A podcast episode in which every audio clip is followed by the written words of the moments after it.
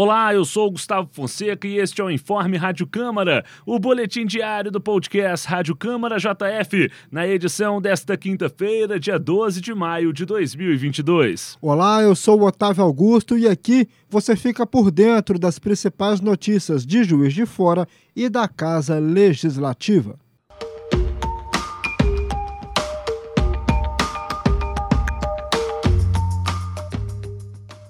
O encontro Elejuf da manhã desta quinta abordou o tema As mudanças institucionais nas casas legislativas, fomentar a educação para a cidadania.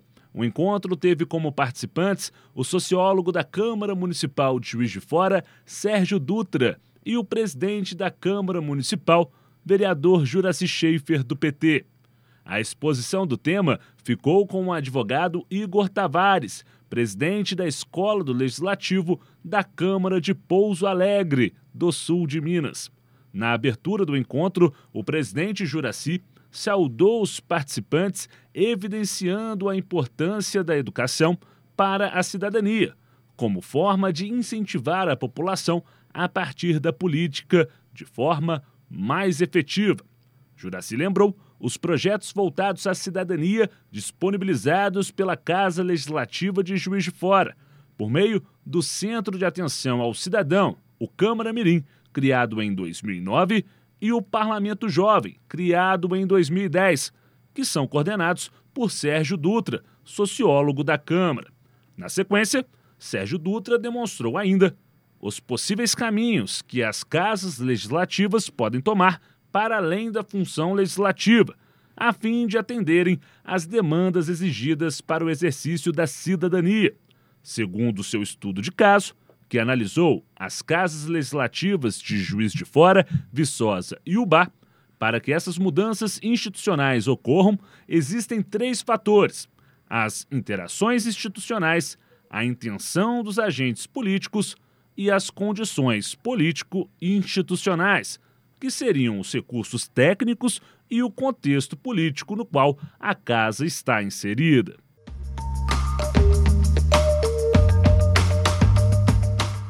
A Câmara Municipal de Juiz de Fora adicionou mais uma audiência pública na agenda de encontros do mês de maio.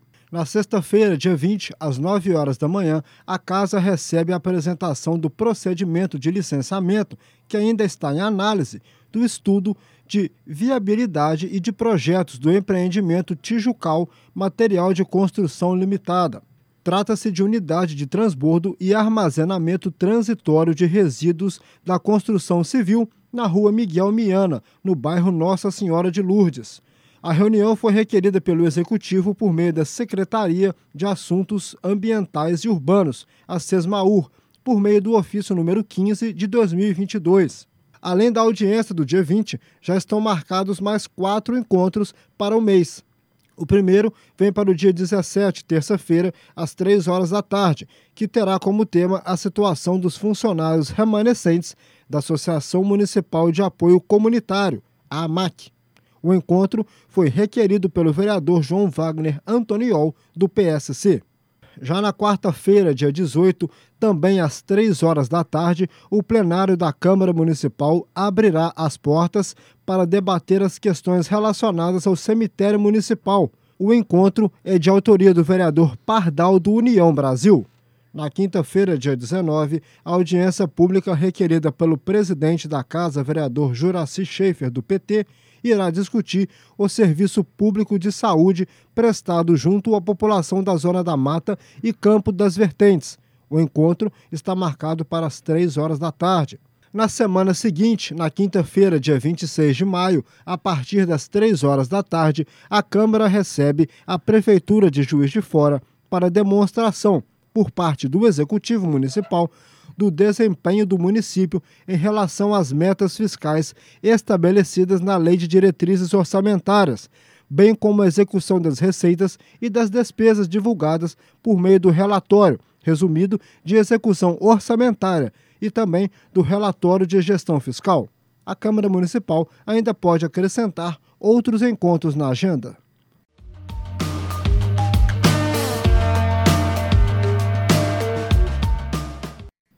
Esse foi o seu informe Rádio Câmara JF. Para mais informações, acompanhe a JF TV Câmara, canal digital 35.1 da TV aberta. Siga nossos canais Câmara JF nas redes sociais e acesse o nosso site câmarajf.mg.gov.br. Um abraço, até a próxima. Até a próxima.